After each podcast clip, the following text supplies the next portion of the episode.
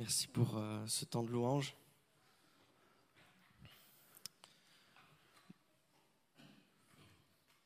Nous prions pour euh, remettre Claude et le temps de prédication et notre écoute.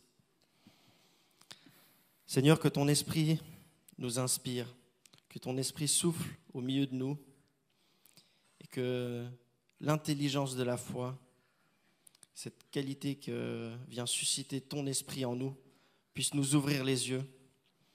Merci de ton inspiration. Merci parce que tu as inspiré Claude et que tu ouvres nos yeux. Seigneur, euh, on veut être reconnaissant de ce temps qu'on peut prendre pour Mhm. t'approfondir et apprendre à te connaître. Amen. Amen. Merci Vincenzo. Bonjour. Vous êtes, You, vous êtes en forme Bon, super. On a chanté des beaux chants, hein À jamais Dieu est fidèle, l'abondance, la confiance en Dieu, les bienfaits. Tu règnes sur la terre et notre compte en banque. Euh, portez notre offrande, sondez mon cœur, prends toute ma vie. Waouh Quand même intéressant, non, tout ça? Aujourd'hui, j'avais envie de partager avec vous un, thème. Euh, tu peux mettre juste un plus loin? Voilà. Se faire du blé avec notre oseille. Ça va? Se faire du blé avec notre oseille. Voilà. J'aurais besoin d'un volontaire ou une volontaire pour commencer. C'est pas méchant, je vous promets. Ça touche pas, il n'y aura pas besoin de mettre un billet de 100 à la sortie. Ah, du coup, on a un volontaire. Bravo, on l'applaudit. Alors, j'ai une première question, Tim. Viens un petit peu là. Si je mets ça comme ça et que tu regardes à travers, qu'est-ce que tu vois? Je vois euh, la salle, mais je me vois aussi un petit peu moins. Ouais. La salle, donc euh, des gens, quoi. Des, des gens. euh, Des gens. Il voit des gens. C'est pas mal, hein? Une vitre à travers laquelle on voit des gens. Alors attends, bouge pas, hein, je vais encore à la suite. Ouais, là, ça devient plus compliqué.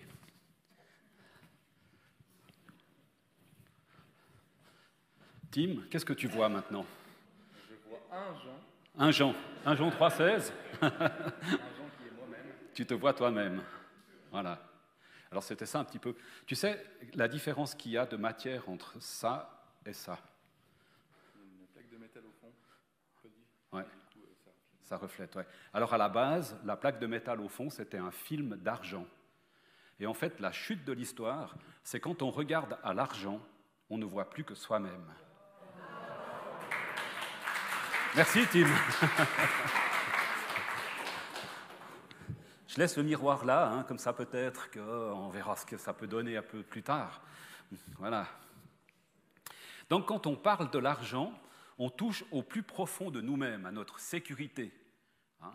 parce que notre compte en banque, souvent, c'est un peu ça qui nous rend euh, plus à l'aise dans la vie ou pas. Et ça touche en fait euh, bah, le plus profond de nous, notre sécurité. Notre cerveau reptilien, il aime bien être un peu sécurisé comme ça. hein. Donc le cerveau reptilien, si jamais on fera une petite étude une fois là-dessus, mais voilà. Et puis ce matin, on avait aussi envie d'être euh, reconnaissant pour tout ce que Dieu donne et nous donne en fait. Et on l'a chanté tout à l'heure, et puis on va continuer à y revenir dans un petit moment. Jésus fait une affaire spirituelle, une affaire spirituelle et une question relationnelle de l'argent. Alors je vais essayer de vous faire découvrir ça. Je me suis inspiré pour cette euh, prédication de plusieurs, euh, plusieurs ouvrages que je vais vous, juste vous montrer maintenant. Euh, J'ai pris trois ouvrages. La Suisse, Dieu et l'argent. Ça, c'est intéressant, hein La Suisse, Dieu et l'argent. C'est un petit bouquin, c'est un dossier vivre numéro 36, si jamais. Je le mets là. Un truc en anglais de Stuart Murray, au-delà de, au de la dîme, en fait. Hein au-delà de la dîme. Ça aussi pas mal. euh, euh, euh, Stuart Murray, il est. ménonite, voilà, je vais y arriver. Et puis Daniel Marguerat a écrit un bouquin, enfin pas lui, mais il était directeur de cet ouvrage, L'argent, enfin Parlons argent. Parlons argent, et je me suis un peu, pas mal inspiré de, de cet ouvrage-là aussi. Voilà. Donc, Je reviens à, pas mes moutons, mais à mon porte-monnaie. Dans l'Ancien Testament, l'argent, c'est vraiment pas un problème. Au contraire, enfin, la richesse n'est pas un problème. Au contraire, ça marque en fait la bénédiction de Dieu, d'avoir euh, des grands troupeaux, des épouses, je dis bien des épouses hein, à l'époque, et beaucoup d'enfants. C'était signe de bénédiction de Dieu en fait. Et puis lié à ça, il y avait tout un aspect aussi de relation. Ça veut dire que cet argent ou ces, richesses, elles étaient aussi là pour les partager avec d'autres. Ça va jusque-là? Le problème, en fait, dans l'Ancien Testament, c'est l'inégalité. Hein, tu prendras soin de la veuve et de l'orphelin, ça ressort, mais si vous lisez l'Ancien Testament, vous en avez tout plein, tout plein, tout plein là-dessus. Et si on met... Alors attends, je vais voir si j'arrive à faire marcher ce truc. Voilà. Alors l'histoire pour commencer, c'est bon. Notre relation à l'argent, ça tisse nos relations avec autrui, hein, ça c'était un peu l'histoire de, mon truc là. Et puis, euh, voilà, le texte de Deutéronome 24, 19, qui nous dit cela, quand tu moissonneras ton champ et que tu y oublies une gerbe, ne retourne pas la prendre, laisse-la pour l'immigré, l'immigré, l'orphelin et la veuve. Alors le Seigneur, ton Dieu, te bénira dans tout ce que tu entreprendras. Puis dans la suite, j'ai mis trois petits points parce que ça redit un peu la même chose. Hein. De même, lorsque tu récoltes les olives, ou bien quand tu fais tes vendanges. Donc euh, ce qui reste, tu laisses. Souviens-toi que tu as été esclave en Égypte. C'est pour cela que je t'ordonne d'agir selon cette parole. Et tout au long aussi des, des, des prophètes, cette position a été aussi critiquée. Beaucoup de prophètes ont dit, mais vous ne respectez pas la veuve et l'orphelin, vous ne prenez pas soin d'eux, vous entassez des richesses mais vous ne les partagez pas. Et ça, ça a été un, sujet en fait de, punition ou de, de, la part de Dieu contre son peuple. Si mes bienfaits viennent de Dieu, je suis appelé à les redistribuer d'une certaine manière. J'ai une responsabilité par rapport à mes richesses dans l'Ancien Testament. Pour aller un petit peu plus loin, il y a toute l'histoire des prémices. Alors, je crois que voilà, c'est ça que je voulais vous lire. toujours dans les Deutéronomes 18, hein, c'est toute la loi en fait qui est donnée. Hein.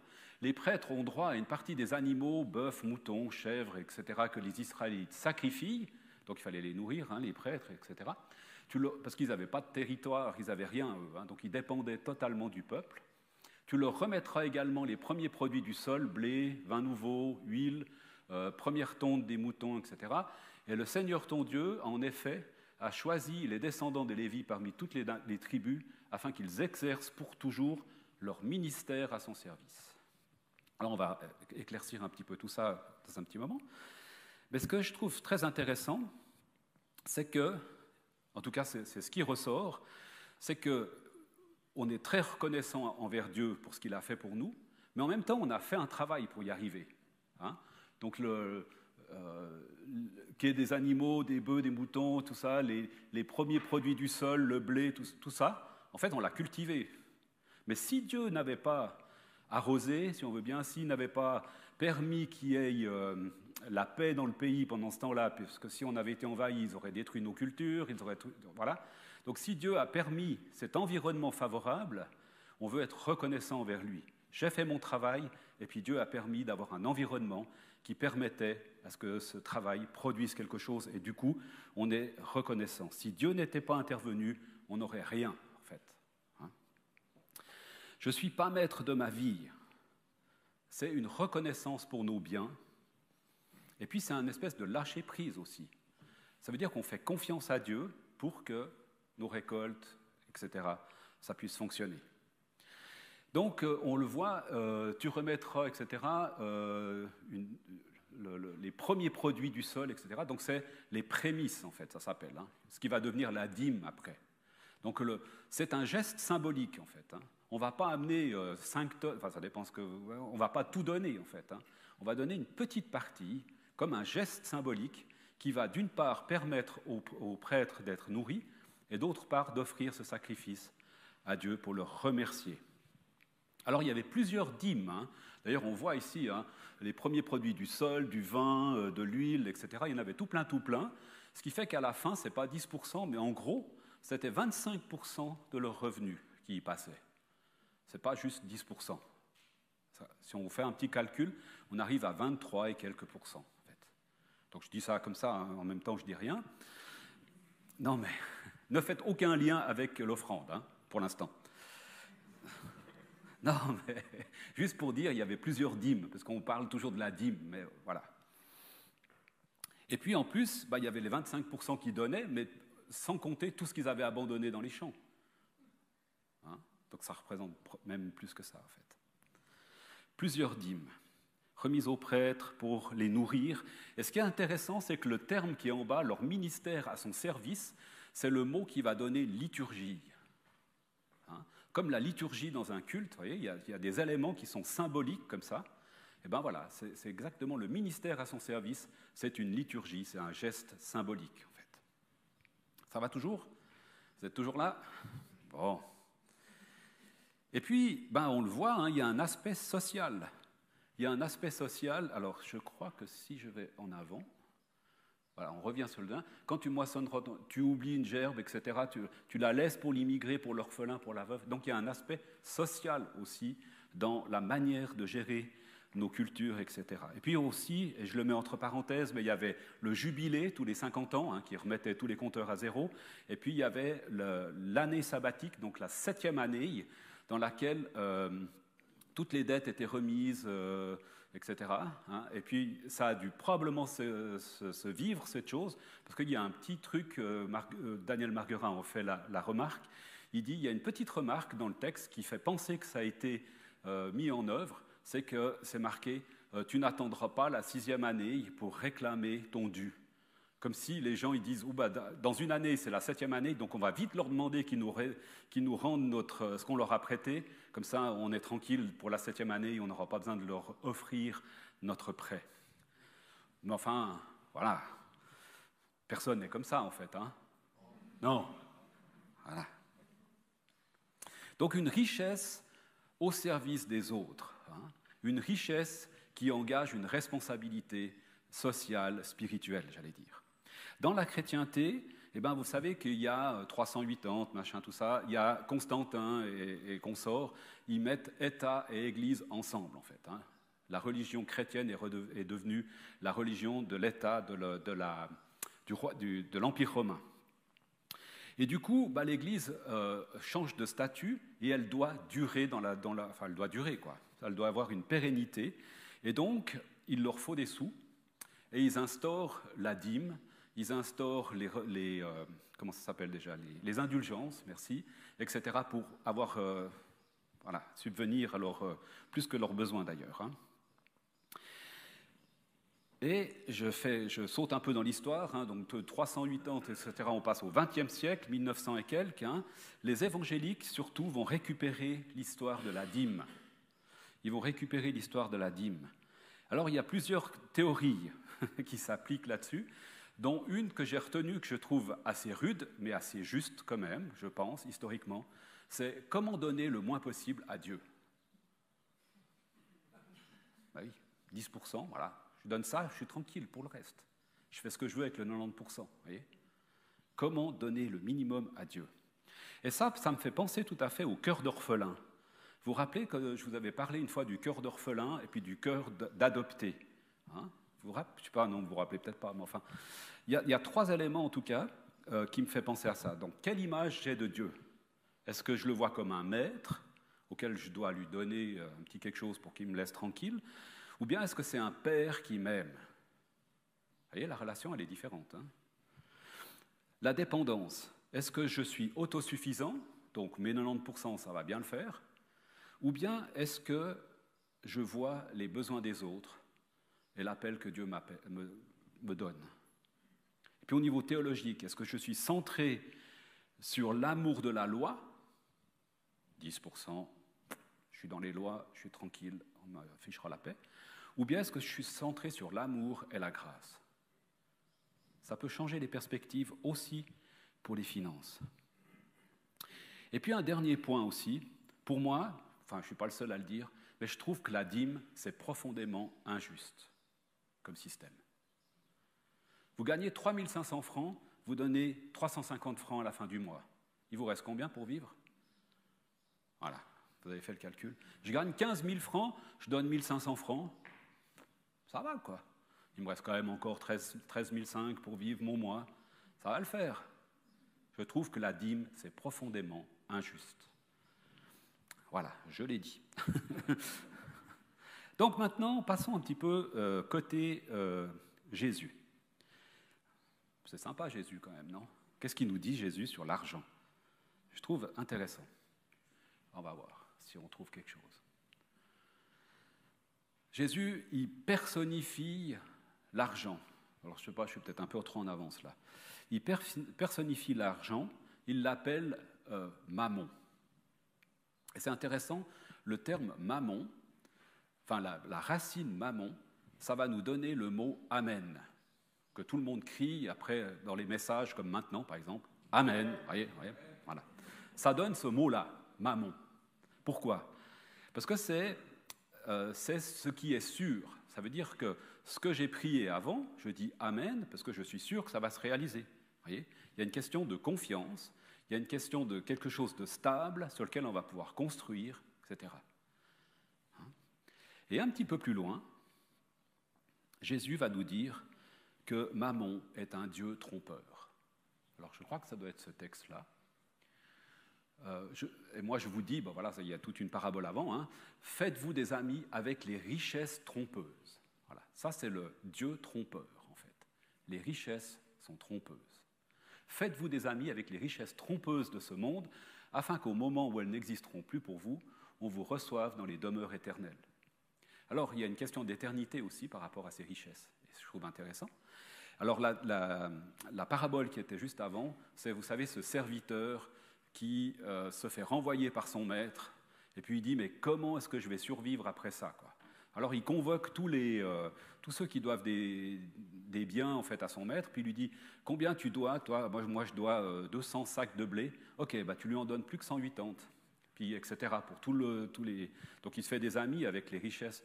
Mais en fait, ce qu'il faut savoir, c'est qu'il n'a jamais volé son maître en fait en faisant ça, parce que le pourcentage ou les, les, les rations qu'il a, qu'il a permis aux autres de ne pas donner, c'était en fait son salaire.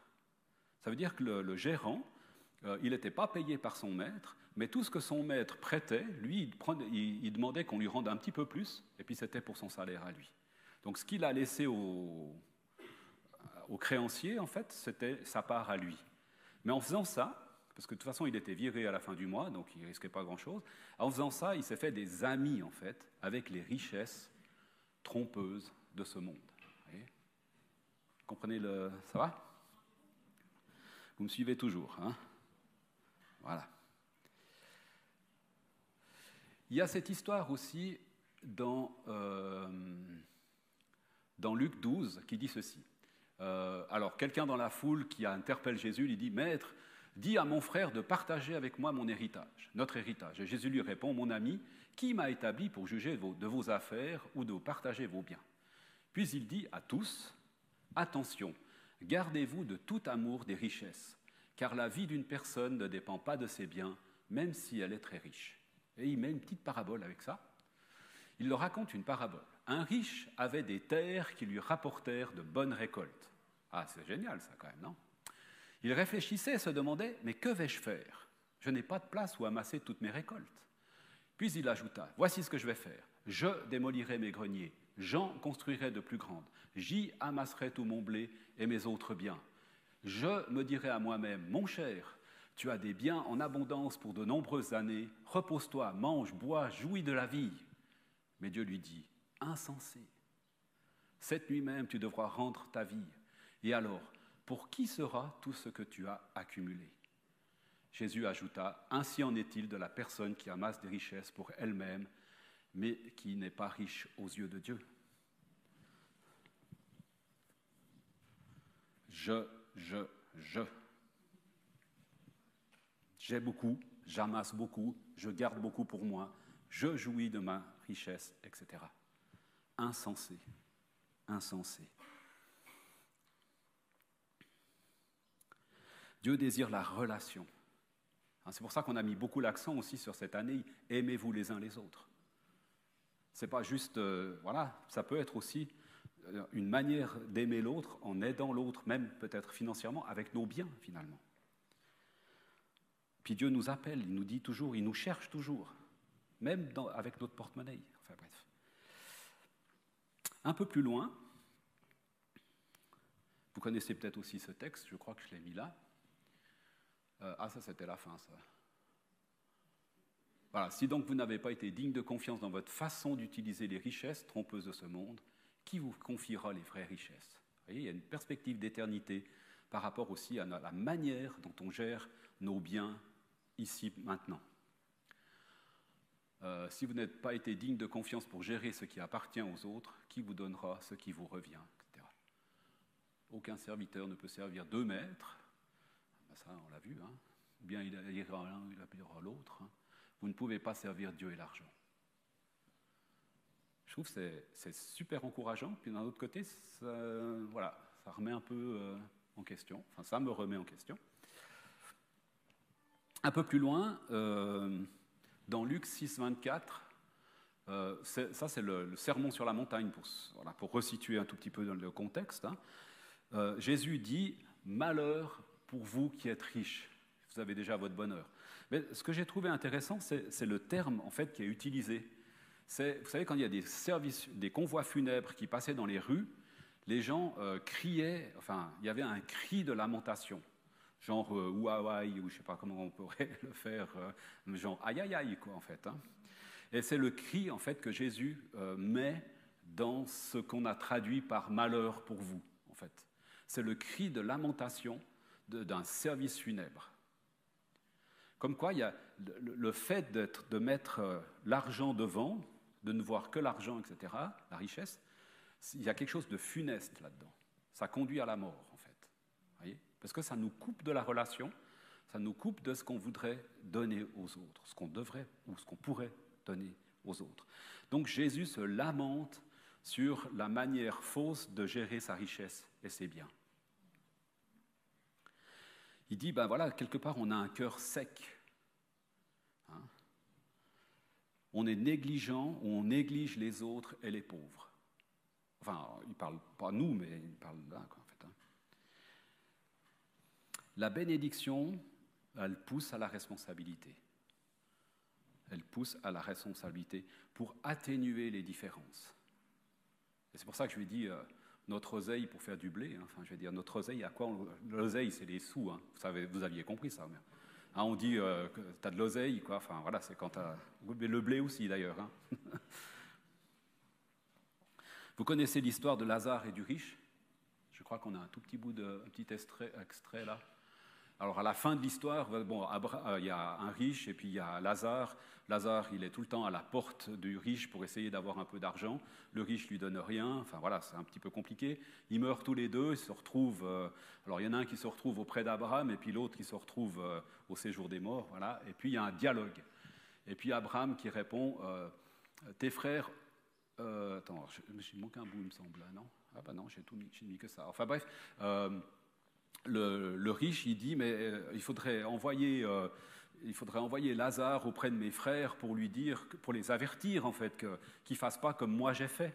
Et puis Abraham lui répond, mais tes frères ont Moïse et les prophètes pour les avertir. Hein, donc la parole en fait, pour les avertir par rapport à la richesse. Qu'ils les écoutent. Mais le riche dit, mais ça suffit pas. Euh, si quelqu'un revient chez les morts et va les trouver, alors ils changeront. Et puis là, Abraham, il dit, mais s'ils ne veulent pas écouter Moïse et les prophètes, s'ils ne veulent pas écouter la parole finalement, euh, ils ne se laisseront pas persuader, même si quelqu'un ressuscitait d'entre les morts. C'est fort, hein? Le cœur, la dureté du cœur par rapport à la richesse. Ça peut vraiment nous donner un cœur hyper dur, en fait. Parce que c'est notre sécurité. Et c'est très compliqué de lâcher une partie de notre sécurité pour en faire bénéficier d'autres. Donc vraiment, il y a quelque chose de spirituel, il y a un vrai combat spirituel par rapport à l'argent. Ça va toujours? Moi, j'ai encore pas reçu les tomates, donc c'est bon, quoi.